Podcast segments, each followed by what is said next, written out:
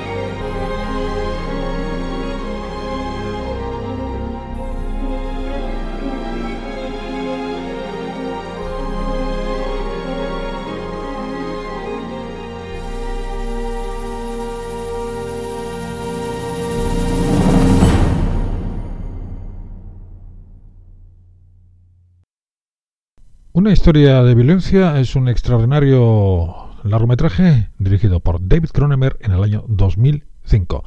Adaptación de la novela gráfica diseñada y escrita por John Wagner y Vince Locke. En ella Tom y Eddie Stahl forman una pareja común que vive en un apacible pueblo de Indiana, cuyas vidas sufrieron un giro dramático al descubrirse el turbio pasado de Tom. Cine de atmósfera turbadora que bebe de las fuentes del western a la hora de describir la violencia mencionada en el título. Howard Shore firma un score dividido en dos partes muy diferenciadas, una centrada en el componente familiar, tradicional y hasta cierto punto poética, y otra de oscuras pretensiones melódicas que subraya a la perfección el componente agresivo de la acción. Y después del tema que ha por título final de una historia de violencia, nos vamos a una de esas participaciones en la filmografía en cuanto a un personaje de la filmografía de William Hart realmente eh, muy pintoresca. En el increíble Hulk encarnaba al general Thaddeus Thunderbolt. Eh, Ross, un respetado militar obsesionado con cazar a la masa. A la masa perdón. El eh, personaje luego aparecería en las películas Capitán América, Civil War y volvió a colaborar en las dos últimas entregas de Los Vengadores, Infinity War y Endgame, y se despidió definitivamente en La Viuda Negra. Bueno, pues he seleccionado la que es mi banda sonora preferida de todas las que he citado, la de Alan Silvestri para Endgame.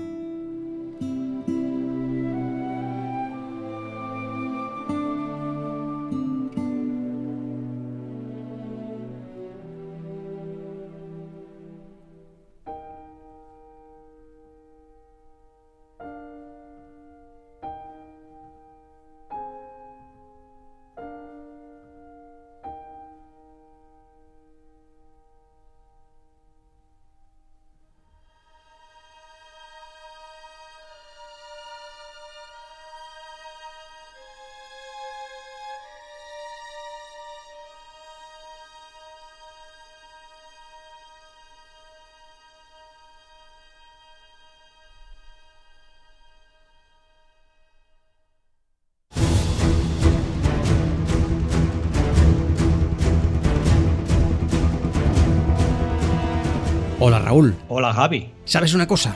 A partir de ahora vamos a dar un salto, un salto cualitativo. ¿Qué te parece? Ah, porque yo pensaba que era un salto al vacío. Bueno, prácticamente podríamos decir que es así. Vamos a coger y nos vamos a convertir en exclusiva en un podcast. Pero bueno, eso es positivo, ¿no, amigo? Sí, la verdad que sí. Después de tantos años ligados a la radio, llega el momento de dar un salto. Eso sí, el programa se emitirá una vez cada dos semanas. Serán programas más largos. Efectivamente, más que cine podcast. Todos los viernes tendréis vuestro nuevo audio, una vez cada dos semanas. Nos vemos, amigo. Adiós.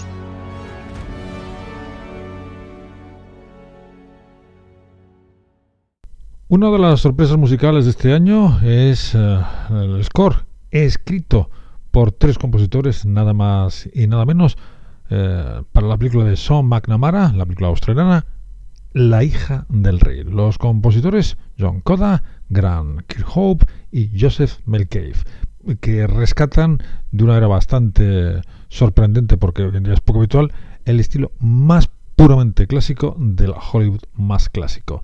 La película de King's Daughter, como digo, La hija del rey, estaba protagonizada por, o está protagonizada por Kaya Scodelario, Pierce Brosnan y en un papel más o menos secundario William Hart. Bueno, pues lo que vamos a escuchar son eh, tres temas pertenecientes cada uno a cada uno de los compositores.